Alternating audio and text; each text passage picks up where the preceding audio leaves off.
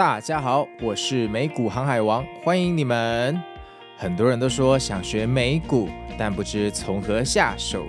在这里呢，我会跟大家分享自己多年的实战经验和心法，和大家一起出海航行哦。让我们一起成为美股航海王吧！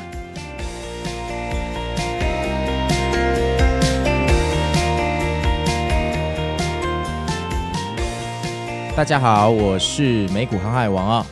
那今天呢，我要跟大家聊一点不一样的话题啊。这个说来话长，其实是上个礼拜五，呃，我跟那个朋友们啊去水烟馆好聊天。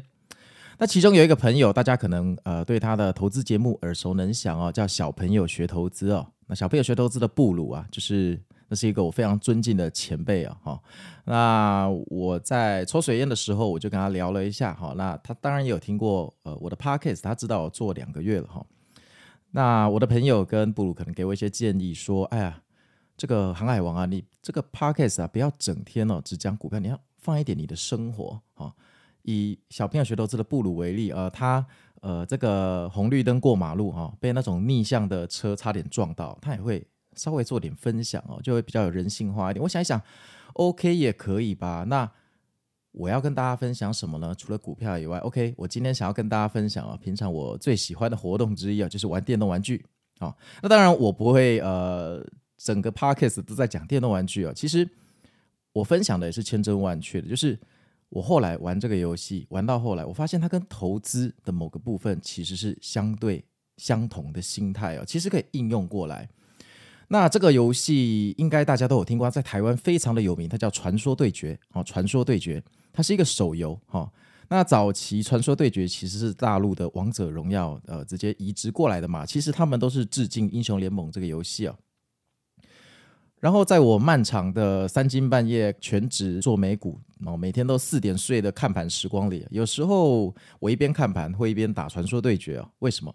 因为虽然我一直看盘，但我没有做当冲的日子。有时候我只是看盘，但我今天没进去交易的话，我其实不需要每分每秒眼睛都盯着荧幕，所以就变成说那个时候有时候会打打传说对决啊，然后看看股市，然后打着打着，后来我打出了一点心得哈，就是说我后来发现哈，传说对决要打得好，呃，我所体悟的观念其实跟投资啊是有一点关系哦，哈。我先简单的跟大家介绍一下《传说对决》这个游戏啊。首先，这个游戏哈，它是一个五打五的游戏哈，就是我们的队伍会有五个人，那对面的队伍也会有五个人。然后呢，游戏的胜利条件就是把对方的塔全部摧毁掉。哦，那当然，对方要阻止你把塔摧毁掉，他五个人一定会来阻拦你嘛。然后呢，两边的城堡、两边的塔，哦，有三条路。所以简单的说，就是你要把五个人。分配在三条路上面做一个攻击与防守，好啊，谁的塔全部被拆掉，好，主塔被拆掉，那就拜拜，就输掉了。在这个逻辑的前提之下，你想哦，你有五个人，但是你有三条路，那你要怎么配置？你一定有某一条路会有两个人，对不对？然后有一个人叫打野，那一个人就是机动力最强的，他会到处游走，他会观察说这三条路现在哪一条需要援助。好，譬如说上面那一条路，呃，我们两边打架了，好，那是一个二打二的一个打架。这个时候，如果我是打野的话，我很可能就会去上面那条路帮忙，因为我过去就会变三打二，我们打赢的几率就很高了嘛，帮团队制造优势嘛。那相反的，好，如果上面二打二在打架，然后你是玩最重要的一个打野的角色，但你不闻不问，你就跑去下路啊，下路下面那条路目前也没什么在做事，就很闲，结果呢？你把你的资源投到很闲的地方，但重要的地方你却不下赌注，哦，你不去参加，结果最后上路爆了，然后你人在下路也没有获得任何的成绩，因为下路没有人在打架。好，那传说对决里面有五种角色，哈，一种叫打野，哈，打野你可以当做是这个队伍的队长，那他的任务就是游走于三条路之间，平常的任务就是躲在草丛里面，看哪一条路需要帮忙，他就冲出来，哦，给你偷袭。第二个角色叫射手，那射手就是攻击力最强的人。你可以想象一个人拿弓箭在远方一直射你、射你、射你，但是射手的血哈非常的少，所以如果你冲太前面，你会马上被秒杀，我会被秒杀，所以射手要站在最后面。第三个角色叫中路，那中路的话，顾名思义，他就是走在三条路中间那条路，也因为他负责防守中间这条路啊，所以上路跟下路谁需要支援，其实中路是最短反应时间的角色，因为它到两边的距离都是一样短，也是一样长，所以玩中路的人哦，那个 sense 要非常的好。我个人认为中路是仅次于打野一个非常重要的角色，哈，中路可以称为是你队伍的一个小队长。接下来呢，呃，叫坦克，我们也称为辅助或坦克啊，反正简单的说，你就想象有一只很肥的牛魔王，然后打团战的时候，他就是负责去前面扛伤害，然后让脆皮的射手或打野在后面输出这样子，好，这个是辅助。然后最后一个是战士，那战士通常会走在一条叫凯撒路的地方。那因为战士呃走的这条路通常不会有什么太重要的资源，所以这条路通常大家前期哈就不会放太多的资源去打。好，那这个游戏哦，我一开始玩的时候，呃，我很烂哦，我是玩射手起家的。那刚刚跟大家说过，射手攻击力最强，但是射手非常的脆皮，你只要被打哦，基本上就是挂掉了。那我一开始接触这个游戏的时候，我不太会玩，所以。呃，我玩射手哈，一个角色叫锦，我就玩这个角色玩一玩，一直死，一直死。为什么我一直死？因为我都走在大马路上面，然后往前走要去射人家的塔，我要打爆人家的塔嘛。结果旁边的草丛就突然跑出两个人，然后就把我打死了。那草丛这个东西要跟大家解释一下，我人在大马路上面哦。我是看不到草丛里面有什么东西，但草丛里面的人，他当然看得到走在大马路的我。简单的说，就是他们在埋伏。好，所以像我射手这种角色，好，如果我要走在大马路，我旁边一定要跟着一个坦克或其他的队友，好，然后他们可能可以买某些装备，好，去把视野打开，就可以看到草丛有没有偷偷埋伏敌人。但刚开，但是以前我刚开始玩，我根本不懂这些规则啊，我就会玩射手，然后。就一直死，一直死，然后到最后我就一直被那个禁赛哈，因为我要是死得太离谱哈，我就会被检举我在乱玩呐。那乱玩的话，我会被扣分，啊，分数太低就不准我配对，我就不能玩这个游戏，因为我会变成那个猪队友，会拖累我的队友。那因为传说对决这个东西有打积分嘛，大家都想要上排行榜，所以如果你成为猪队友，大家就不欢迎你，会继续检举你，那你分数就越来越低。所以其实我早期玩这个游戏的时候，我常常被呃检举到我没办法。呃，就是配对，但是我现在打到现在，我已经是，嗯，我还我有我有好几个全服最强的射手哦，然后我每一季都有打上战场传说，就是打到后来，我发现一个观念的转变哦，我也可以打得还不错哦。好，那为什么我观念会转变？首先，呃，依照我以前的打法，我肯定会活不下来嘛，因为我总是走在大马路上，然后就不断的死掉，不断的死掉。后来我开始去看一些教学、一些视频，然后我发现，其实传说对决这东西技术虽然很重要，但更重要的是形势跟风险。什么叫形势跟风险？好，我举个例子，譬如说现在中路，我们五个人跟对面五个人起了一个冲突，好，那起这个冲突的时候，我们有没有优势？好，所谓的优势就是说，譬如说我中路现在有两个人，但对面有三个人在中路。那你大概可以知道说啊，这个打架不容易打赢，为什么呢？就算你技术比人家好，你两个要打赢三个，还是很吃运气嘛。除非你真的是神操作，你可以滑进去又滑出来，但那个很难嘛，哈。所以，我后来就学会一件事哦，就是我们有优势的时候，我们才做事；我们有优势的时候才打架。如果今天一个团战，哈，我在小地图看到我的队友在，比如说下路，哈，打一个团战。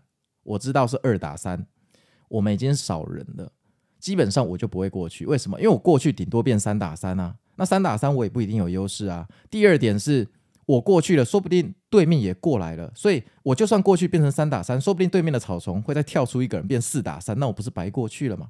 好，如果我是玩打野或者我是玩中路这种角色，我得判断局势，说我要把我的资源投到哪里去。然后这个是有联动性的哦，你今天去帮助了下路，就代表你同一时间不能去帮助上路，对不对？这这原理跟投资很像，对不对？你今天如果你决定买麦当劳的股票，你就是放弃了买星巴克的股票的机会，你的时间成本就压在麦当劳的股票上。为什么？因为你钱就只有这么多啊，除非你再汇多一点钱进来你的股票账号，你当然可以买新的东西嘛，对吧？好哦，所以。这个就是所谓的优势问题。这个团战我们值不值得打？好，我们值不值得打？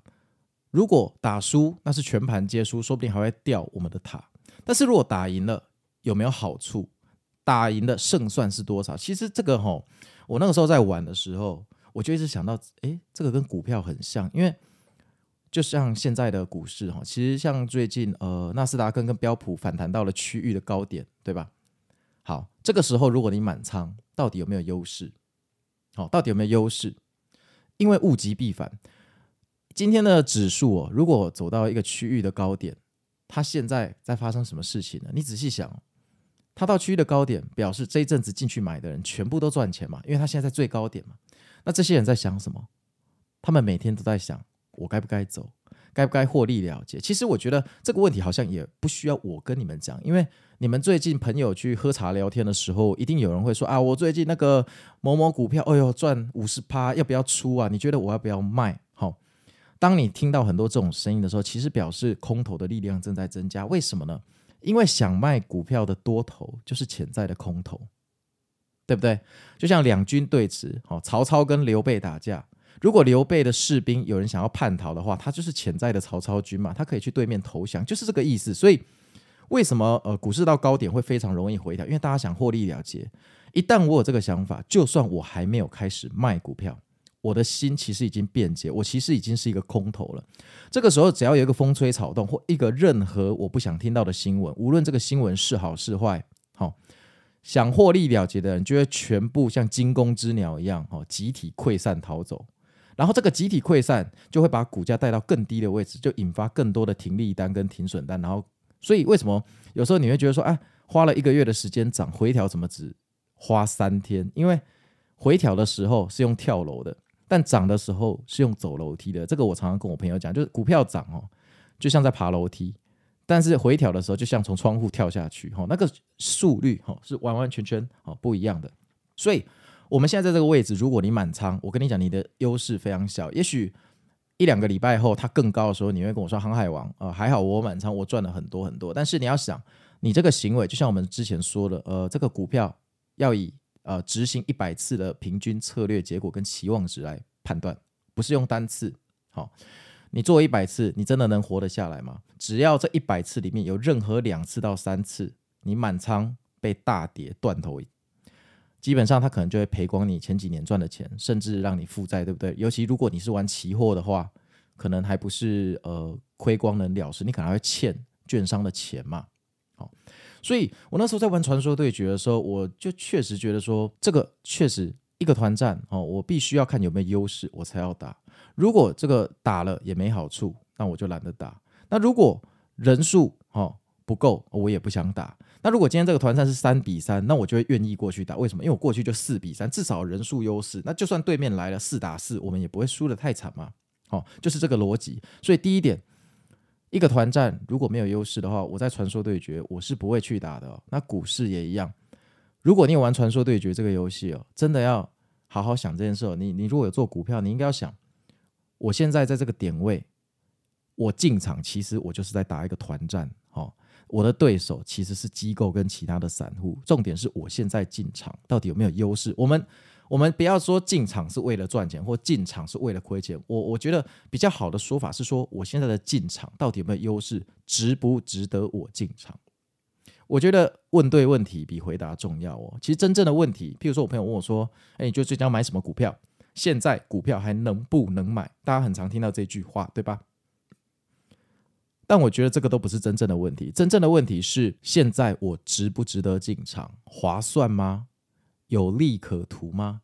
胜算高吗？好，所以我当初呃在打传说对决的时候，虽然我后来打到全服最强，但是呃我在做股票同时，我慢慢的改变我的心态。其实我坦白说，我在这个全职做美股 N 年这个修身养性的过程哈，其实改变我最多的当然就两件事：第一，亏越多就越容易改，因为亏钱很痛，对吧？亏钱很痛嘛。那第二点哈。就是我后来发现，受到游戏的影响哦，只要这个团战没有优势，我就不过去，我就跟队友说人少别打。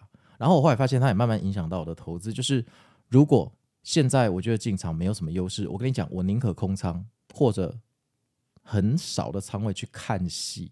就我不太喜欢去跟暴龙厮杀，那些暴龙就是指那些大机构，因为我们是就像晋级的巨人，那我们根本不可能做什么东西嘛，对不对？那我们进去只是被践踏、被踩死而已，就是。局势未明的时候，把握度不高的时候，我很多时候我都选择不做。而事实上，我也是靠这样活过二零二二年。不然，二零二二年如果你整年都满仓，呃，应该是蛮不舒服，应该说会非常的不舒服，非常的不舒服。好，好，第二个，哦，第二个，我觉得呃，传说对决，呃，这个跟这个股市投资，哈，最有连结的哈，最也是最重要最重要的一点，叫做风险。什么叫风险？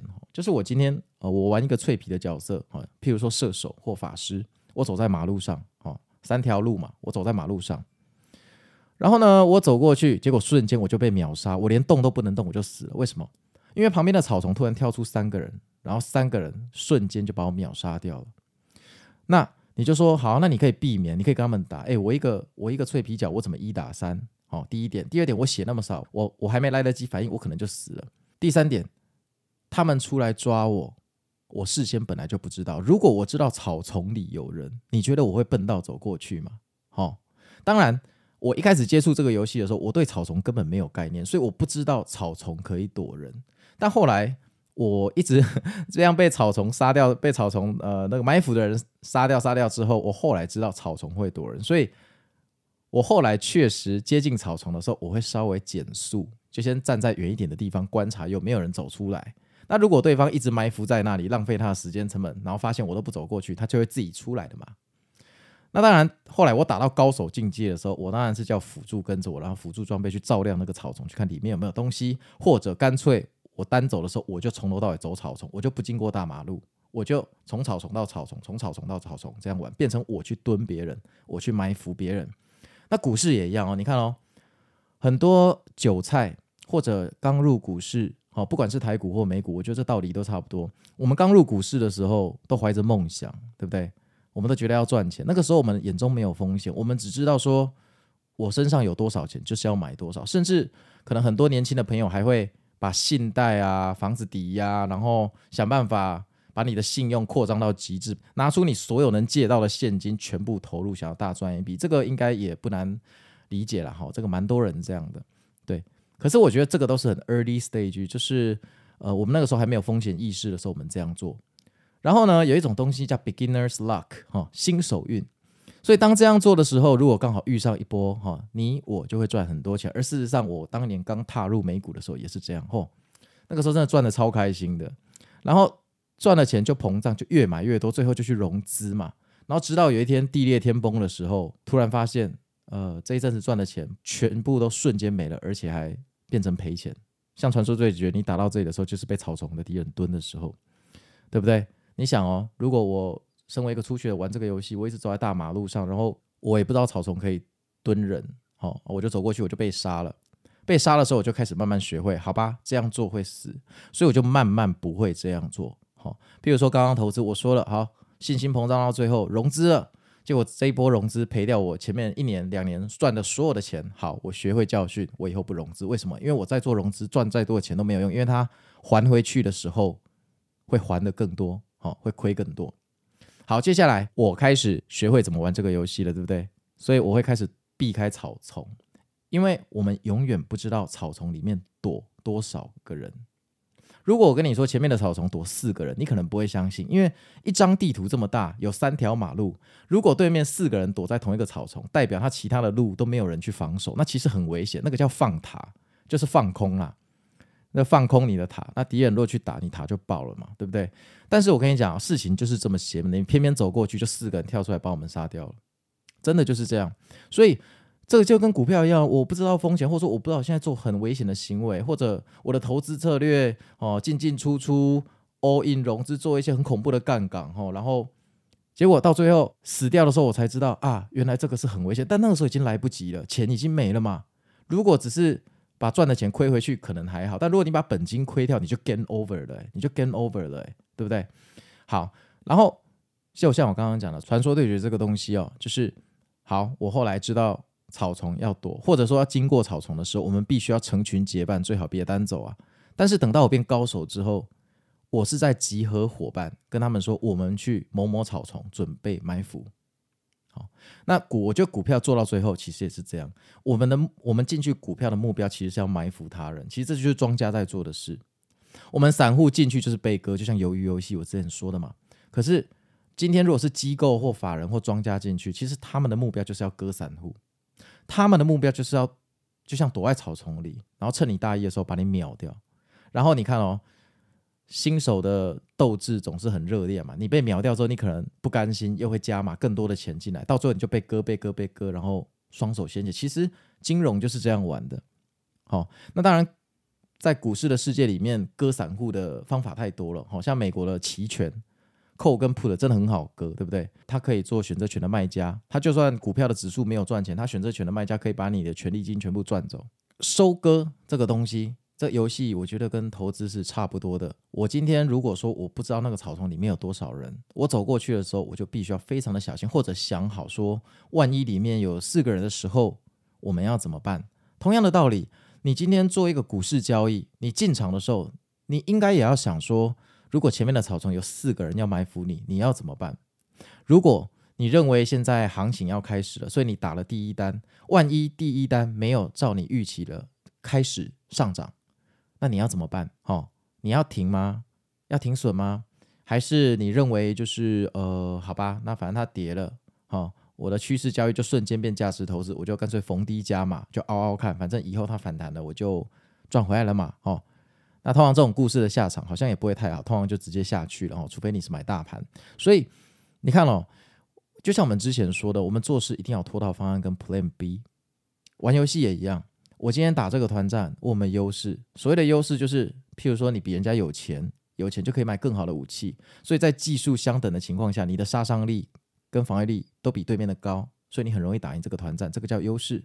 或者是人数优势，我们技术不好，经济也落后，但我们五个打三个，总有机会赢吧？对不对？那如果你经济落后，又喜欢两个打三个或三个打三个，那你必输无疑嘛？你必输无疑嘛？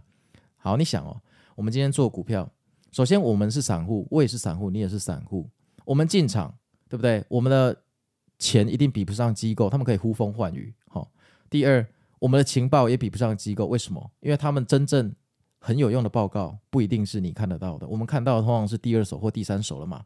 第三，他们一定有一些机密的资讯，或者他们很有可能在重要数据发布前，说不定某种方式他可以得知大概数据会怎样，所以他可以提前部署，对吧？但我们能干嘛？我们我们不能干嘛？我们只能整晚上八点半看，要么非农数据，要么 CPI，我们就只能这样啊，对不对？所以其实我们什么优势都没有的情况下，我们唯一能做的就是我们要不断的提高风险的意识，然后想好脱逃方案。我觉得这个才是呃，在美股哈，台股也是啦哈，就是说在美股要存活下来，风险意识其实远大于任何的重要性哦。那当我在玩传说对决的时候，我真的觉得说有时候。嗯，就我这只角色已经很强，我就想要走过去，好吧，gank 一波，打一波团战，结果还没走到目的地，我在河流中间的草丛就被干掉了，就被干掉了。为什么？因为我忘记那个草丛里面可能会蹲人。其实股市也是这样，就算现在我已经是老手，我有时候也会突然被坑杀，会住套房，对不对？但是，但是，呃，如果说我们有一个脱逃计划，或者说，呃，我日积月累的一个心灵的承受能力比较强。我愿意马上改变方向，这个对我的创伤就会非常的小。